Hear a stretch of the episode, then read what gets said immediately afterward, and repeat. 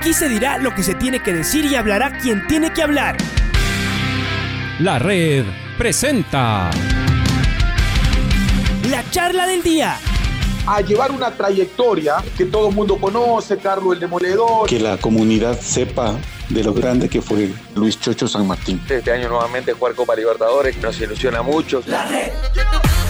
Los protagonistas lo dicen todo junto a los periodistas de la red. La camiseta más linda que me pude haber puesto en mi vida, ¿no? La camiseta de la selección. Los grandes clubes no priorizan competiciones, las disputan. En este año 2021 la selección se juega prácticamente su futuro. En donde estés y a la hora que tú quieras. Bienvenidos. El día de hoy tenemos un invitado de, lujo. Eh, hablamos con el eh, microtenista ecuatoriano Alberto Miño, que se convirtió en el deportista número 18 en esta lista de clasificados, de deportistas clasificados a Juegos Olímpicos de Tokio de este año.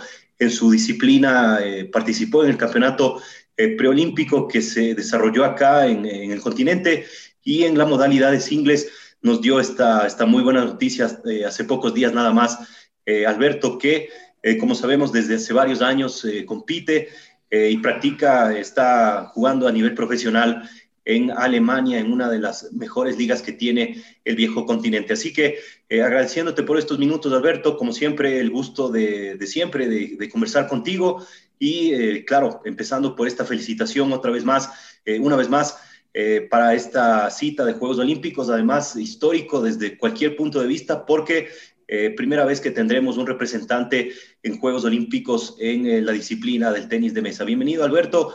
Y bueno, ¿cómo fueron esas sensaciones? Seguramente después de, muchos años eh, de entrega, de sacrificio para, para, esta, para este deporte en el que ha sido totalmente profesional, siguen dándose frutos ahora con esta clasificación a una, a una cita olímpica. Bienvenido, Alberto.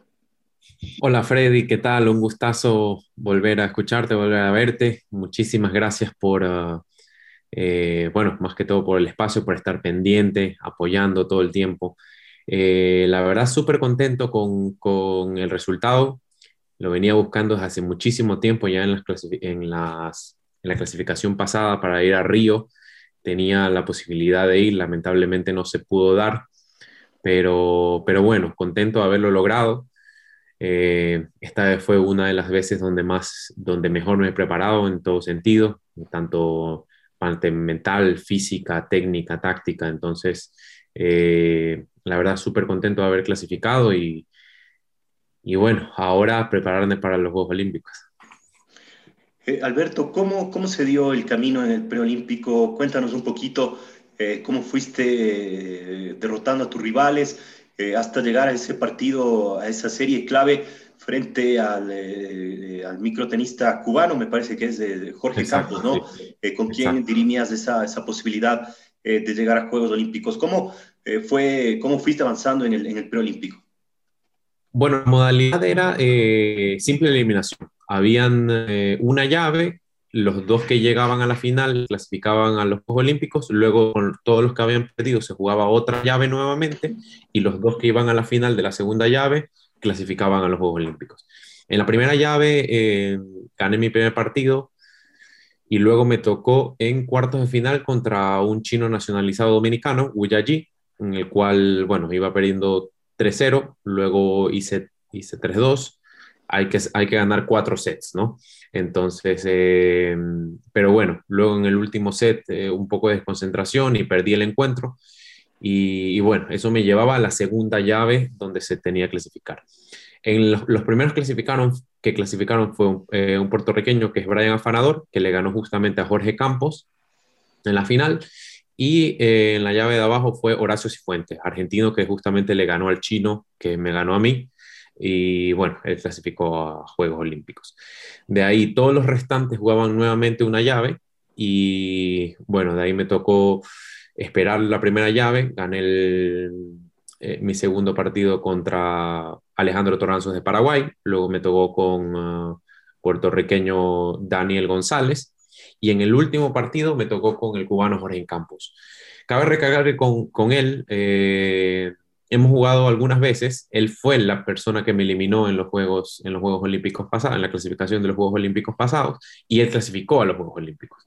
Entonces era como una revancha de, bueno, de esa clasificación y ahora se pudo dar. También cabe la casualidad de que, de que justamente contra él fue él en los Juegos eh, Panamericanos de Guadalajara 2011, donde tuve que disputar para poder, para poder ganar, para poder entrar a semifinales y ganar una medalla para el país.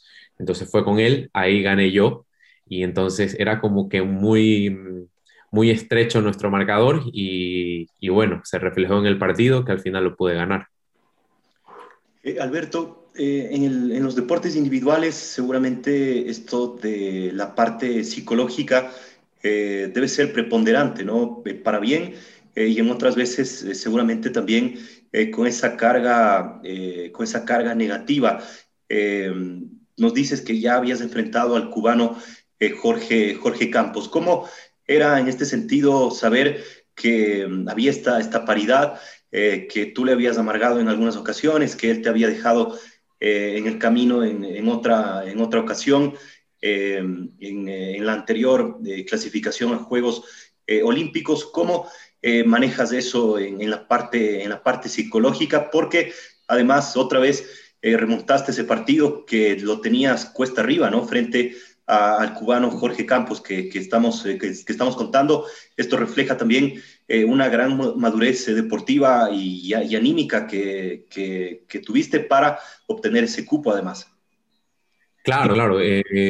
según estaba viendo unos datos justamente unos meses atrás, unas semanas atrás, el tenis de mesa es uno de los deportes donde más se necesita la fuerza mental. más o menos un 70% de la capacidad del, del juego es parte mental porque muchos jugadores tienen, tienen la técnica, tienen, saben un poco de táctica, pero la parte, de, la parte mental ocupa un espacio muy grande, ya que puede decidirse en, ciertos puntos. Como tú dijiste en, este partido, aparte de, que había el factor de que él me había eliminado en, los, en, los, en, los, en la clasificación a Juegos Olímpicos anteriores, eh, había el partido que, estaba, que, lo estaba perdiendo, inclusive él tuvo tres match points y los pude salvar. Entonces, eh, Alberto, bueno, no solamente eso, creo que también... en ese momento se te cruzaba por la mente, decías, otra vez me va a dejar, va a ser mi verdugo eh, en este intento de llegar a Juegos Olímpicos o, o cómo lo, lo, trabajabas en ese, en ese momento en la parte psicológica. Sabes que no. La, cosa es que pasó algo curioso justamente antes del, partido. Justo antes, bueno, eh, había venido un húngaro que se llama Cristian Nagy, el cual, era mi entrenador durante este último tiempo, y él fue el que me ayudó este, en todo el campeonato. La cosa es que un día atrás, antes de jugar la final para poder clasificar a, la clasificación a Juegos Olímpicos, nos hacen un test de coronavirus. Y oh sorpresa, dos horas antes eh, se acerca un organizador y nos dice que el entrenador mío ha dado positivo en coronavirus y que no me puede acompañar en la, en la, en la final. ¿Quién es tu entrenador? Cristian Nagy, un húngaro que vino a ayudarme. Y justamente eh, un poco raro porque, claro, él sale positivo y yo negativo en la prueba de coronavirus. Eh, entonces yo les había dicho que por favor que, si le pueden hacer otro test, así sea rápido, para, para corroborar de que él ha, dado positivo, porque daba la, daba la casualidad de que hace tres semanas él había estado con coronavirus, con síntomas y todas esas cosas. Entonces era muy poco probable de que, eh, de que le dé nuevamente coronavirus. Eh, sin embargo, me dijeron que eso no se puede hacer, que es el gobierno alemán, que hay protocolos, el gobierno, digo, el gobierno argentino, que hay protocolos y que no sé qué, que no sé cuánto. Yo le dije, bueno, por lo menos pónganle una, en una burbuja, así sea tres metros de la mesa, pero por lo menos de que no me dejen con esa, con esa este, desventaja, porque al final eh, es una desventaja jugar sin entrenador, una persona que está afuera, que, conoce, que me conoce más o menos como, como juego, que, que sabe qué tácticas de juego utilizo y que, y, que me da confianza. Eh, todo eso influye, ¿no? Y más que todo en este partido que es súper es, súper importante y donde se ha invertido muchísimo dinero y, y muchísimo tiempo y puede regir eh, la carrera de un deportista. Entonces, este, me dijeron que no, que no se puede. Y al final me dieron una solución de poder hacer por videollamada. Intentamos hacer por videollamada y creo que eso fue uno de los factores que eh, influyó en el partido. Intentamos hacer por videollamadas, pero no se escuchaba porque había mucho ruido de música. Las personas estaban... tu entrenador estaba en, el hotel. Aislado. Él estaba en Argentina mismo, pero estaba aislado. Lo habían aislado porque había dado positivo. Y entonces tratamos de hacer videollamada pero la videollamada, la, conexión era muy mala, no se escuchaba por la música al lado, él no veía bien el partido, entonces era todo un relajo y creo que eso fue lo que, lo que me desconcentró un poco en el partido, tanto de que me costó poder volver. Luego de eso, eh, ya cuando en el tercer o cuarto set, no me acuerdo exactamente bien, le dije al entrenador, ¿sabes qué? Es que no, no me puedo concentrar. Preferible cerremos la llamada y juego solo, ahí con lo que sea. Bueno, cerramos la llamada y bueno, comencé a jugar, tratar de darme muchos ánimos, tomarme el tiempo necesario, pensar todas las jugadas y bueno, ahí gané un set y el siguiente set fue el duro donde él tuvo los tres, los tres match points, pero en ese momento era, era algo súper raro porque no tenía muchos nervios. Normalmente, como tú dices, casi siempre se te vienen los, los recuerdos de la vez pasada, o sea, otra vez voy a fallar, voy a perder, tanto tiempo invertido para nada pero en ese momento no lo sentía, o sea, estaba creo que tan enfocado en el partido que, que salí a jugar, me salieron unas jugadas muy buenas, él se puso un poco nervioso y, bueno, pude ganar ese set y nos fuimos al, set decisivo donde, donde cualquiera podía ganar. Él comenzó ganando 5-2 y luego eso pude otra vez regresar, regresé 5-5, luego 6-6, 7-7, me le fui por arriba 9-7, 9-8, hago 18 ya para match point, me empata y luego los dos últimos puntos eh, los gano. Pero una cosa que tengo que decir, hasta, hasta cuando no iba ganando 11-10 en el último set, pensaba que era mentira, pensaba que todavía tenía que seguir jugando para remontarlo. O sea, estaba tan enfocado que ni sabía cómo iba el marcador. Entonces, este, bueno, ya cuando sabía que era el, mi tercer match point, dije, bueno, ahora voy a hacer mi jugada, mi jugada que siempre hago, la que me, ha, me dado... Eh, ha dado los puntos todo, en todo el partido. Lo saco y, y, efectivamente me viene la pelota donde yo quiero, me viro, giro y luego lo cruzo y gano el punto y, y bueno, ahí fue el festejo y toda la cosa. Pero bueno, fue increíble, la verdad no me había sentido tanto así, tan enfocado hace mucho tiempo y creo que eso es lo que tú dices, el trabajo de, las psicólogas deportivas que me ayudaron a salir de ese momento. Alberto, y sí, eh, veíamos ese video que, circuló desde el día viernes mismo que lograste eh, esa clasificación.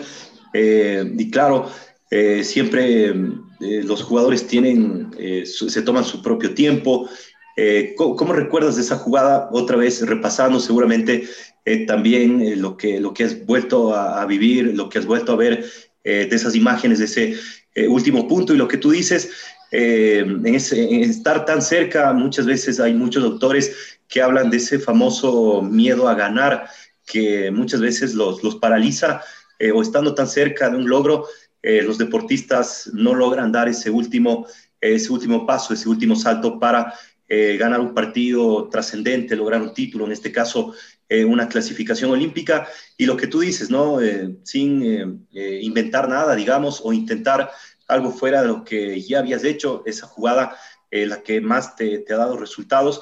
En ese momento era jugar agresivamente y arriesgar ese último punto, además, Alberto. Claro, claro. Más que todo pienso que en cada jugador es diferente, pero en mi caso es tratar de hacer una jugada donde donde más me sienta cómodo, donde más lo dificulte al rival. Y bueno, eso fue lo que se me pasó por la cabeza. Eh, se dio y, pude... Y el, desahogo, Alberto, eh, ese momento, eh, a veces no, no, asimilamos lo que está pasando. veíamos que, claro, anunciaban en el Coliseo y después de un momento eh, tú te mueves de un lado para otro y después alzas las manos y seguramente ese rato te das cuenta que has logrado ese objetivo de, llegar a Juegos Olímpicos. Sí, sí, la verdad, eh, una emoción gigante, no sabes todo el peso, toda la presión que lleva ese, ese torneo, más que todo por, no solamente en el torneo en sí, sino antes del torneo, una semana antes del torneo, unos días antes del torneo, durante el torneo, a veces no se puede ni dormir, no se puede comer bien, estar estando, solamente se piensa en el torneo. Eh, y, como tú dices, las cosas del, del, pasado que siempre se te vienen a la mente y la presión, entonces todo eso todo eso eh, un papel importante y, por eso te digo, uno, uno de, las, de los factores que más me ayudó fue eh, las psicólogas, las cuales me ayudaron muchísimo, muchísimo para poder sobrepasar todas estas adversidades mentales, más que todo, y, y poder seguir adelante.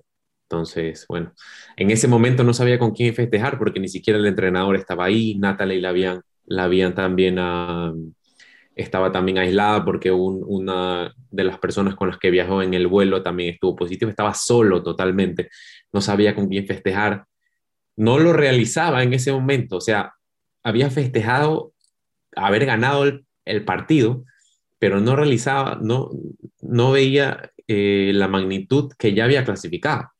Entonces, bueno, luego de eso eh, se me salieron un poco las lágrimas, pero bueno, solo porque después me llevaron a cuarentena, me aislaron a mí también, como era primer contacto con la persona que había dado positivo, y que después de tres horas o cuatro horas me dijeron que era un falso positivo. Entonces, eh, la verdad, increíble, por suerte gané, no me quiero imaginar qué hubiera pasado si hubiera sido lo contrario, me hubieran perjudicado enormemente, entonces, eh, bueno, se dio y creo que esa, esa clasificación estaba ahí y la pude conseguir. Eh, lo que, tú, lo que tú señalas es muy cierto, Alberto, ese momento de, de ya haber ganado, de haber llegado a, un objetivo grande. Eh, hemos leído eh, y hemos escuchado de, de, varios deportistas, futbolistas, exfutbolistas, en fin, que en, ese, en esos momentos muchas veces dicen ellos que la sensación de, alivio le gana muchas veces esa, esa euforia que hay al, al inicio, eh, o a la alegría, a la satisfacción como tal, sino más bien la sensación general es de, alivio, lo que tú dices, de sacarte un peso encima, una, una presión, etcétera, etcétera, eh, no haber dormido bien, eh, haber pasado todos esos nervios, etcétera, etcétera. Se siente sobre todo en esos momentos alivio, Alberto. Sí, sí, sí, la verdad es, es un peso de encima. Es, bueno, después de el, o o sea, hay mucho esfuerzo, mucho sacrificio, porque hay que ir a entrenar todos los días, hay que trabajar las cosas que se tienen que trabajar, inclusive eh, en la parte, en la parte eh, nutricional también, cuidarse mucho en las comidas, como en la parte mental, en la parte física. Entonces, todo eso eh, que se lo trabaja muchísimo, muchísimo antes de los torneos, no un, mes antes, dos meses antes, eso se lo trabaja muchísimo y, y la verdad diría que se sufre un poco, pero bueno, luego de ese torneo uno dice, bueno, valió la pena todo el esfuerzo, valió la pena todo el sacrificio y, bueno, lo he logrado y como que uno se alivia y dice, no tengo más ese peso y ahora a enfocarme en otras cosas. Claro que sí, Alberto. Eh, después de esa clasificación en singles, eh, ya habiendo logrado el cupo olímpico, eh, quedaba también la posibilidad de clasificar en dobles mixtos junto con Natalie Paredes, a quien ya eh, mencionabas que también eh, fue a jugar ese, ese preolímpico. Eh, era, no sé si sensaciones encontradas, ya habiendo tenido el cupo, ya habías logrado ese gran objetivo o había todavía, claro, esa, esa hambre, esa posibilidad también de poder jugar Juegos Olímpicos en dobles, en dobles mixtos. No, no, no, claro. Claro que en todos los cupos todas las personas se los, se los juegan a, morir. Inclusive el cubano, Jorge Campos, él clasificó al final en dobles mixtos y se iba a ir a los Juegos Olímpicos. Eh, no, al final nos estamos, nos estamos jugando todos, todos, todos, los, todos los cupos posibles. Eh, pero bueno, hay parejas, hay parejas muy buenas. Eh, en general, en el tenis mesa, por lo menos latinoamericano, mucho tiene que ver qué tal el dobles es. O sea, porque muchas veces hay un jugador masculino muy bueno y una jugadora femenina no muy buena, o al revés, una jugadora femenina muy buena y un jugador masculino no muy bueno. Entonces, cuando hay un balance de, dos jugadores que tienen un buen nivel y ya han jugado algún tiempo, esos son los que son, los que son mejores. Entonces, eh, creo que eso nos faltó un poco a nosotros, jugar un poquito más de torneos. No habíamos jugado muchos torneos desde, bueno, desde, hace mucho tiempo. Entonces, este, creo que eso nos, nos pasó factura.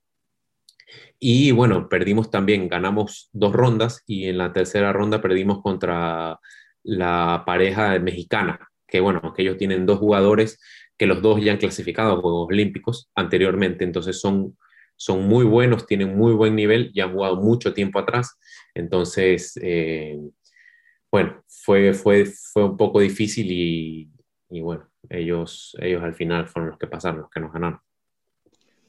Alberto, cuando le ganaste al cubano Campos eh, después de ese, ese, día viernes, eh, seguramente empezaste a recibir eh, felicitaciones, te escribió o te comunicaste ya con tu familia, con, con, con, tus seres queridos, con los que están, tu familia que es de la ciudad de Guayaquil, tus compañeros, no sé, tus amigos también, que juegas hace algunos años ya en Alemania. ¿Cómo fue ese ese post clasificación y ese eh, recibir también el cariño de, de la gente que, que te, eh, que te aprecia, que está alrededor tuyo, eh, más, allá de lo que no pudiste celebrar en ese momento con tu entrenador, con, con una delegación, eso hubiese, hubiese sido en condiciones normales. Esta vez todo es atípico por, la, por la pandemia y los eventos que tienen que seguir estos protocolos. Bueno, la verdad, súper contento. Lo primero que quise hacer en ese momento, obviamente con lágrimas en los ojos y, con la voz un poco, un poco así quebrada, es eh, comunicarme con mi familia, con mis papás, que ellos fueron los que desde, desde toda la vida me han apoyado, me han incentivado, me han, eh, han puesto el hombro por mí y que, y que, bueno, tanto en las buenas como en las malas han estado ahí, me han apoyado y y eso, ¿no? Y lo otro, y lo otro fue que me sorprendió muchísimo, me sorprendió muchísimo la cantidad de personas que han estado pendientes del partido. Creo que transmitieron el partido, me pasaron muchos videos donde la gente celebraba, algunas unas personas llorando, unas personas gritando, saltando, algo impresionante. Creo que nunca, nunca había visto tanta, tanta expectativa como hubo en, en un partido de tenis de mesa. Creo que también el partido se dio eh, fue tan intenso, con tanta emoción, que la gente lo, lo sintió así y, y, bueno, y sintió la emoción de, creo que casi mía, de poder haber clasificado. Muchas personas que me conocen desde chiquito, cuando jugaba, eh, bueno, ahí en, Ecuador, eh, que me conocen, yo que sé, del barrio, del colegio, inclusive personas que nunca han visto el tenis de mesa, que se imaginaban que el, que el ping-pong era solamente coger una raqueta y bueno, y jugar así, ¿no?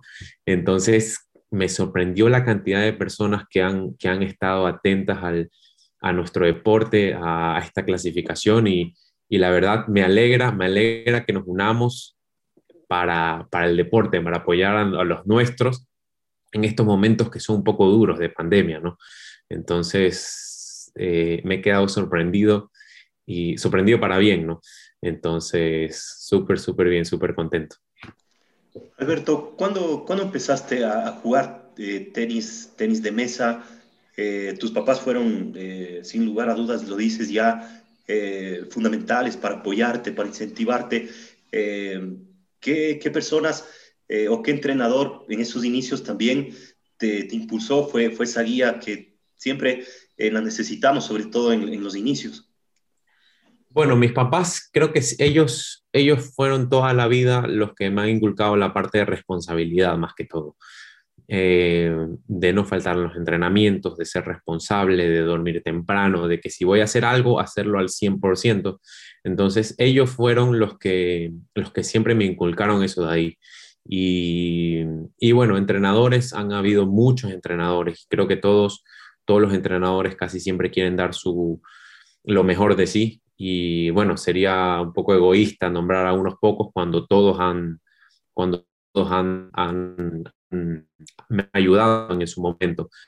Y claro, cada uno en, diferentes etapas, ¿no? Cuando comenzaba, cuando ya comenzaba a ser, eh, ser jugador de la selección eh, provincial, luego la selección ecuatoriana, regional, luego en, jugar, jugando en, en las ligas profesionales. Que bueno, todos han tenido un, un aporte siempre y más que todo, no solamente el aporte de ellos, sino creo que también la búsqueda de, conocimientos, la búsqueda de mejorar. Porque claro, creo que un jugador, por más de que tenga el mejor entrenador del mundo, si es que no tiene la, si es que no tiene el deseo de mejorar, si es que no tiene las ganas de seguir adelante, es un poco difícil de que lo pueda conseguir.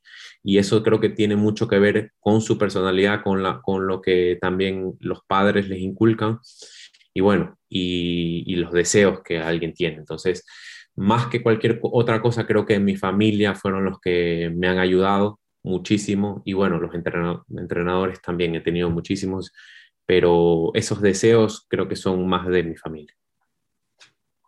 Alberto, eh, recordamos que en estas últimas semanas, además que, vivimos acá en el país de eh, un poco esta eh, convulsión política, esta polarización eh, que nos ha llevado eh, el tema de la política en el país. y escuchaba, no sé, no sé de quién, pero decía que, claro, en estos cuatro años duros de, muchas veces problemas de este gobierno que, que, no ha sido seguramente el mejor, pero decía que en estos cuatro años las mejores noticias que ha tenido el país ha sido alrededor del, del deporte eh, y de lo bien, de lo orgullosos, de lo orgullosos que nos hacen eh, sentir nuestros, nuestros deportistas. Eh, ¿Cómo ves de ese lado también, desde tu lado como deportista, poder hacer bien las cosas y, claro, ser, un, ser un bálsamo muchas veces de todo lo que vivimos acá, de esta atención, de, de ver un partido de tenis, de, mesa, que es poco, poco habitual, eh, de esto de, sentir parte que, que, somos, que somos uno solo, ¿no? De, un deportista eh, nuestro que nos representa y que nos hace quedar bien también a nivel internacional. No, claro, súper contento, súper contento de poder este, dar esta alegría. La verdad, eh, como tú dices, hemos tenido unos, unos años muy duros, nos han golpeado muchísimo, pero bueno, creo que como tú dices, en, el deporte esto nos une, tanto en el fútbol como en, bueno, en los demás deportes. Creo que en, tenis también nos ha ido bien, creo que clasificaron hace poco a, la Copa Davis. Eh, bueno, ahora pude yo clasificar a los Juegos Olímpicos, entonces todo eso, todo eso creo que ayuda, ayuda a, que, a poder motivar un poco a las personas de que somos capaces de todo, capaces de, de si queremos salir adelante, y, y interponernos ante cualquier adversidad. Entonces, creo que eso es lo más, lo, mejor, lo más motivante. Eh, las cosas que hacen algunas veces eh, erizar la piel y, como te dije anteriormente, motivar a las personas para salir adelante. Entonces, eso creo que es buenísimo y creo que ningún deportista ecuatoriano, si no tiene la posibilidad de hacerlo, o sea, si tiene la posibilidad de hacerlo, lo va a hacer. Entonces, eh, qué gusto poder darle una alegría a mi país. También un logro personal, obviamente, pero, pero bueno, súper, súper contento de poder dar eso. Alberto, eh, lo último ya, volviste, volviste a Alemania, ¿cómo está la situación allá? Eh, has tenido que vivir este, este año también confinado allá en Alemania. Eh, cómo, cómo, lo haces eh, la actividad en tu, en tu club, en tu equipo profesional que juegas allá en la Bundesliga eh, y cómo serán estos, estos últimos meses. Quedan ya mayo, junio y parte de julio hasta llegar a la, a la cita olímpica. Claro, ya quedan menos de 100 días. Creo que hace poco, antes de clasificar, se cumplían 100 días. Y, y bueno, ya la cuenta regresiva. Ahora regresé justamente a Alemania para, bueno, parar unos días, eh, ya que la Bundesliga se acabó. Y, bueno, después de esos días de, descanso un poco, eh, otra vez volver con más fuerzas, comenzar con una planificación muy fuerte de parte física más que todo, empezar con la parte física, luego la parte técnica, táctica, y bueno, combinado también con la parte psicológica y nutricional, entonces todo eso eh, para ir de la mejor manera. Pienso que voy por un buen camino. Se necesitan, eh, creo que un poquito más de, profesionalismo en, en la parte de estructura de nuestro deporte. Pero bueno, creo que vamos por buen camino, voy por buen camino y, bueno, voy a prepararme de la mejor manera para, para estos Juegos Olímpicos. Alberto, ¿cuántos, eh, microtenistas llegan a Juegos Olímpicos? ¿Cómo, ¿Cómo se arma ese cuadro? ¿Cuál es el, sistema en general de, torneo eh, eh, de estos deportistas en los que ya estás clasificado en tu disciplina, el tenis de mesa? Eso es lo difícil. normalmente solamente clasifican 64 deportistas de todo el, de todo el del mundo.